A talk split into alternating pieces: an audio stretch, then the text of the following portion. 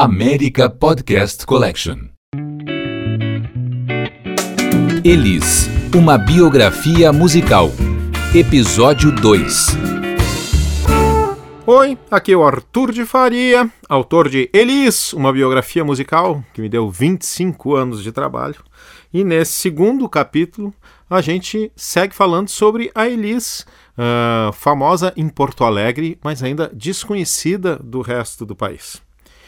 A gente está exatamente em 1962, quando um programa de televisão chamado Brasil 62, apresentado pela Bibi Ferreira, que já não era jovem, uh, sai pela primeira vez da TV Excelsior de São Paulo para uma edição especial feita na cidade do seu novo patrocinador. Qual era o patrocinador? As lojas Renner, a cidade, Porto Alegre.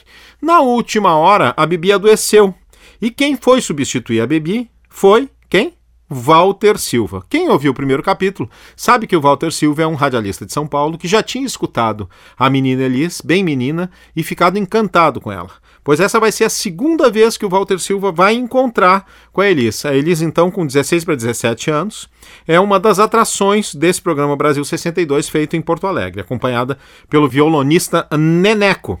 Ele novamente ficou encantado e ela se saiu tão bem nessa edição do Brasil 62 que ela foi convidada para participar de novo do programa, dessa vez indo a São Paulo para fazer ele ao vivo de lá, onde era sempre feito.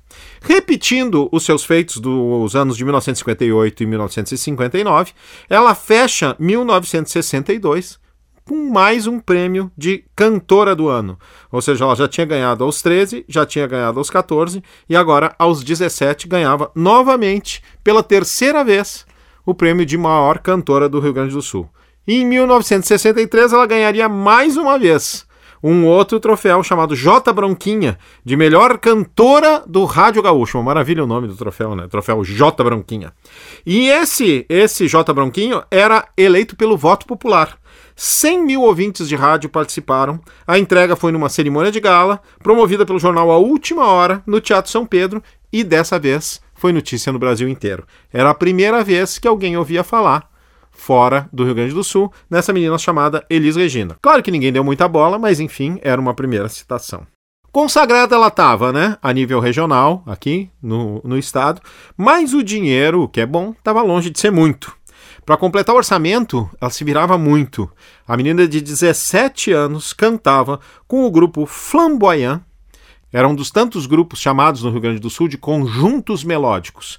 No Rio Grande do Sul, dessa época, entre o final dos anos 50 e o começo dos anos 60, tinha uma dezena ou mais de grupos que eram chamados conjuntos melódicos. Eram grupos pequenos que faziam música para as pessoas dançarem. Quem não podia pagar uma orquestra contratava um conjunto melódico. Isso é antes dos Beatles, antes de entrarem as bandas de guitarra. Esses conjuntos eram compostos geralmente por cinco, seis músicos: acordeon, piano, vibrafone, guitarra, baixo, bateria. E para animar os bailes, eles contavam com cantores convidados, com crooners, né? Ou no caso de ser mulher, o que eles chamavam de lady crooner. A Elis começou a ganhar dinheiro assim, né? Uh, porque ela estava, estava consagrada, né? Era, já tinha sido eleita quatro vezes a melhor cantora do Rio Grande do Sul, mas não ganhava muito dinheiro. Ela ganhava um pouco pelo contrato que ela tinha com a Rádio Gaúcha e o outro tanto ela batalhava nos bailes da vida. Porque é preciso pensar que não tinha muito essa ideia de show ainda, né? As pessoas faziam música para dançar e os conjuntos melódicos faziam música instrumental para dançar com convidados especiais, esses cantores. Aí eles cantou muito com o conjunto Flamboyant, e também com outros dois, o conjunto Flamingo e o pioneiro deles todos, que era o conjunto melódico do Norberto Baldalfi, que estava em atividade desde uh, dos anos 40. Também foi muito acompanhada pelo grupo de um pianista cego, muito famoso, uh, gaúcho, que depois foi para os Estados Unidos e fez uma longa carreira lá, que era o Manfredo Fest. Esses se apresentavam num clube fechado da capital. E, além disso, tinha o contrato da rádio e tinha o colégio. Tudo isso a menina de 17 anos administrava. E quando a gente está falando em cantar uh, na noite, em cantar nesses conjuntos, não está falando de show de uma, duas horas. Não, está falando de cinco horas de baile. Cinco horas sem tirar, ali enfrentando no gogó e cantando um repertório que era do que viesse. Né? No Flamboyant foi que ela começou a exercitar a sua arte do improviso. Dá para dizer que, que o Flamboyant foi a faculdade de swing da Elis, porque era um grupo mais jovem, formado por feras da música instrumental uh, de Porto Alegre daquele momento, entre eles o Adão Pinheiro, um grande pianista genial, e na bateria o Mutinho, que depois foi parceiro do Toquinho, era sobrinho do Lupicínio Rodrigues, grande compositor também, tocou muito tempo com a dupla Toquinho e Vinícius. Tá nativa até hoje. Toca no Fazano, em São Paulo. Pois essa turma que improvisava muito, assim, para espichar uma música, né? Uh, ah, para durar mais tempo o, o baile, ter que tocar menos músicas, músicas mais compridas, foi ali que a Elis começou a se soltar mais uma menina ainda de 17 anos, mas aprendendo a malandragem e sendo já começando a ser tratada como um músico mais entre os músicos, que é uma coisa que ao longo da vida inteira dela ela sempre foi tratada assim. Dá para dizer que o, o, a faculdade de swing ela fez em Porto Alegre com o Flamboyant, depois ela ia fazer um mestrado no Beco das Garrafas e depois o doutorado já em São Paulo com o João Gutril, o Zimbo Trio, lá no tempo do fino da bossa. Só que né? Levando a escola, cantando na noite, tendo contrato na rádio para se apresentar no programa do Maurício Sirotsky Sobrinho, tudo isso gerava, ela era a principal fornecedora de dinheiro da casa.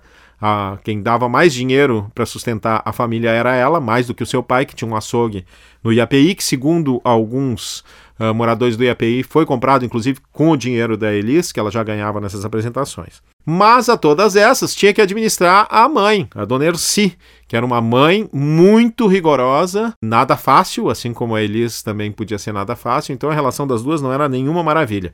E o grande bordão da dona Erci para sua filha era cantar um dia você para, minha filha. Você precisa pensar no seu futuro.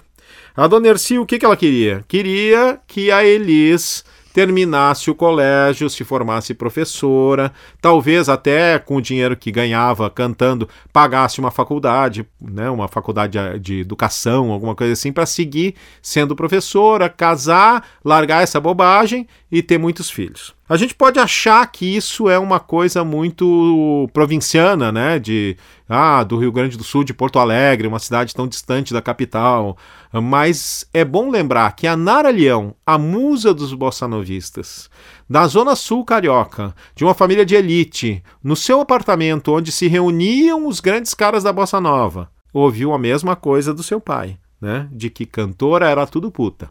Então, isso é uma, era um pensamento muito da época, desses anos 50. A Elis tinha terminado um noivado precoce com o filho de um próspero fazendeiro do interior e estava nesse momento namorando um locutor e narrador chamado Marcos Amaral, que também era uma estrela em ascensão na mesma rádio onde ela trabalhava, a Rádio Gaúcha. O Marcos Amaral vai, morar, vai morrer cedo, em 1969.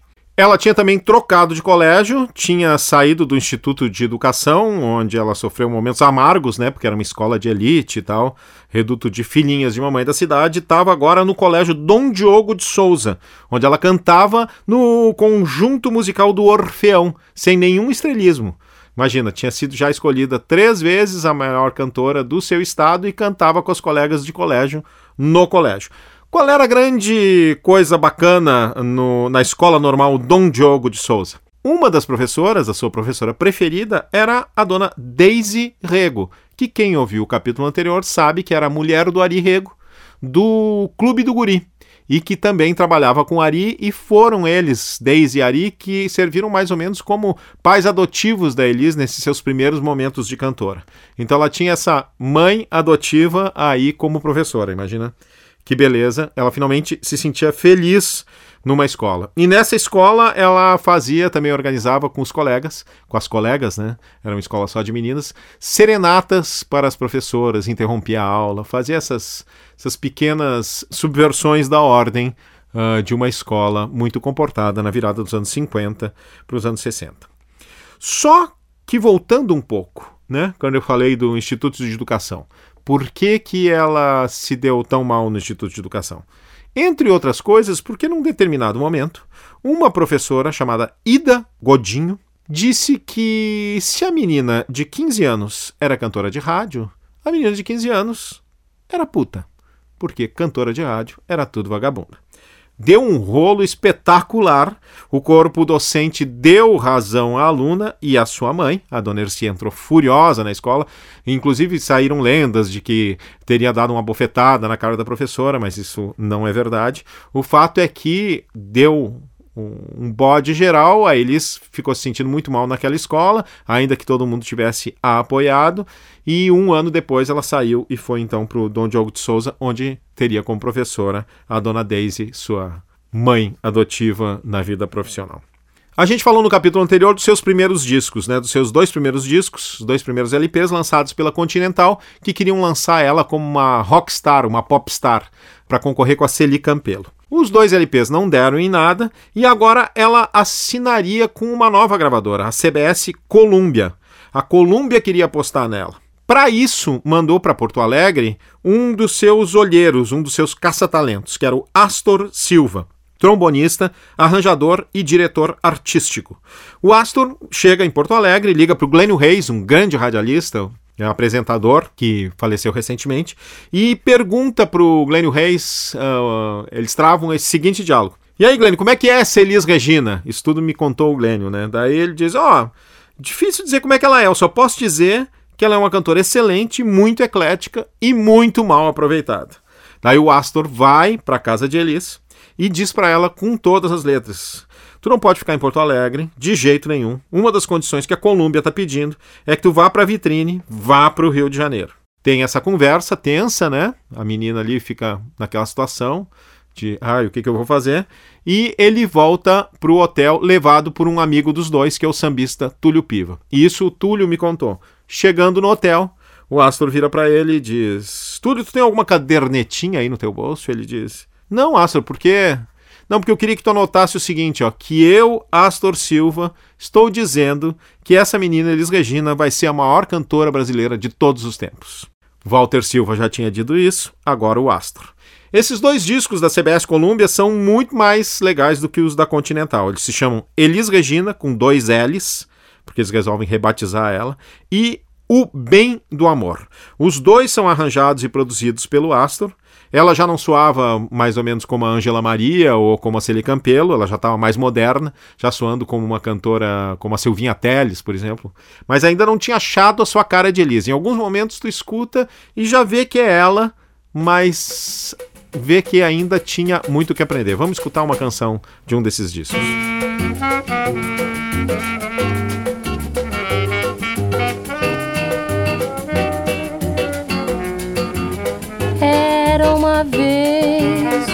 triste formiguinha que vivia tão sozinha tocando seu violão. Tão simplesinha era sua morada, mas se existia lugar para mais alguém. Mas certo dia, como diz a lenda, tudo lá no quintal se iluminou, formiguinha encontrou outra. Inverno sozinha não passou, era uma vez. Uma formiguinha triste era uma vez. Sabadabadabadabadabadabadabada. É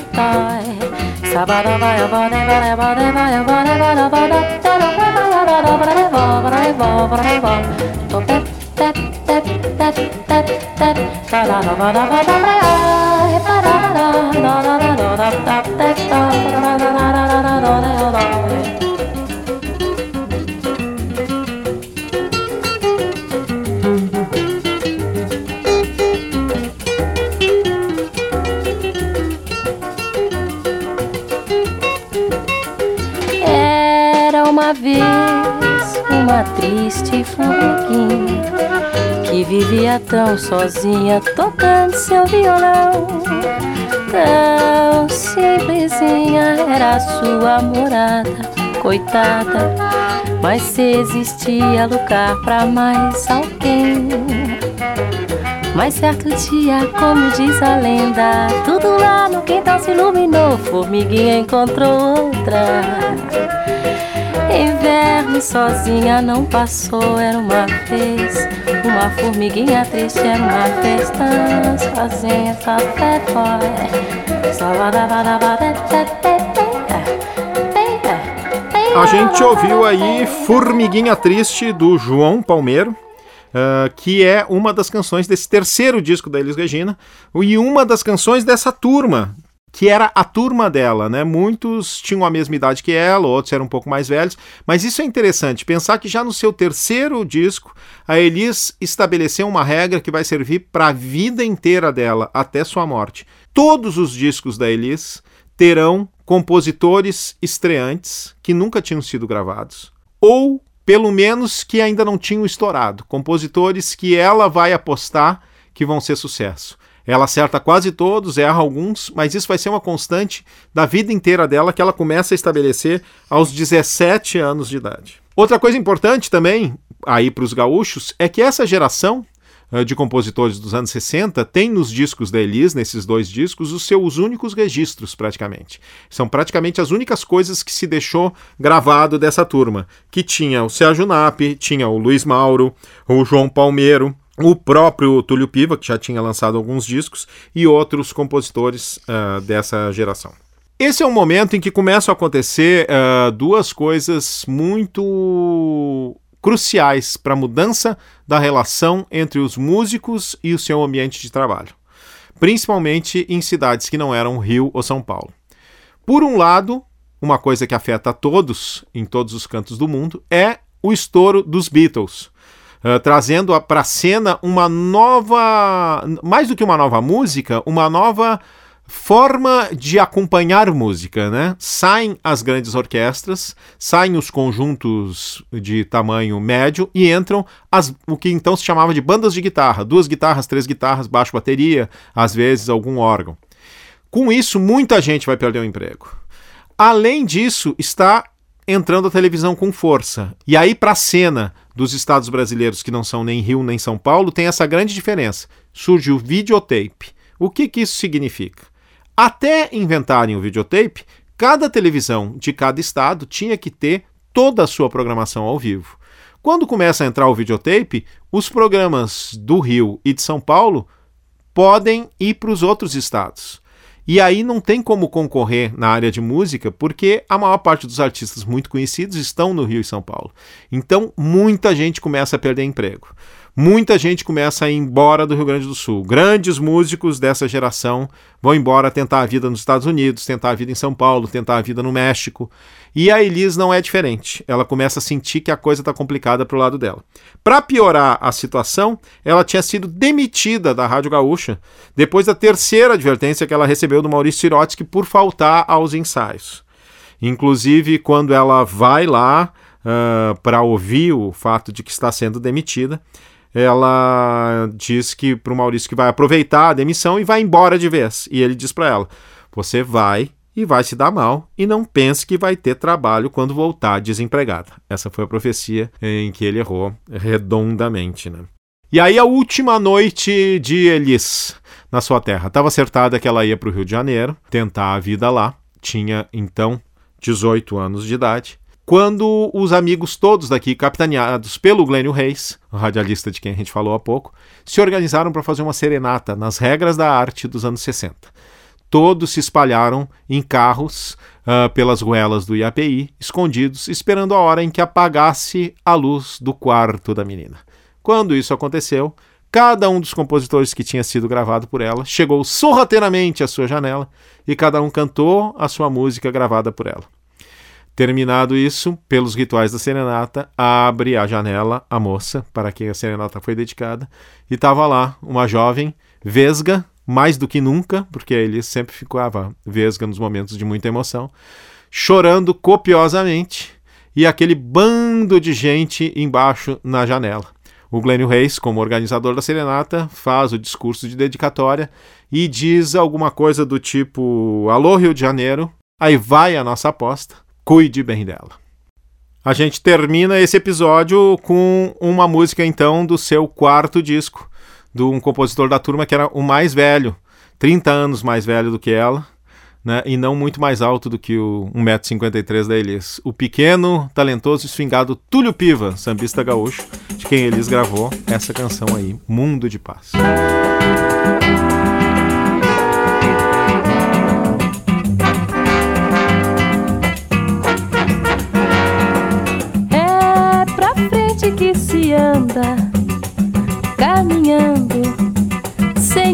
Pra trás. É pra frente que se anda, caminhando, sem olhar pra trás. É como a roda da história que nunca pode parar. Há um turbilhão de anseios nossa voz. Há um mundo de esperança, esperando, esperando por nós. E a gente vai seguindo, olhando só pra frente, sem se voltar pra trás,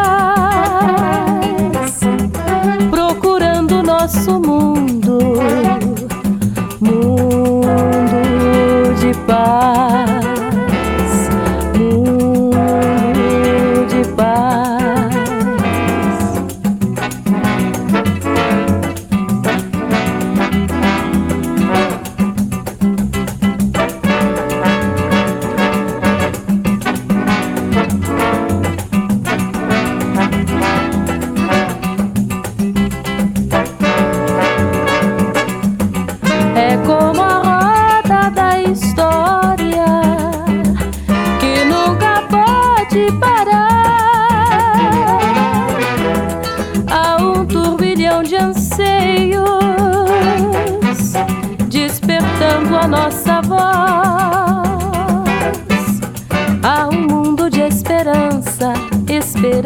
esperando, por nós. E a gente vai seguindo, olhando só pra frente, sem se voltar pra trás.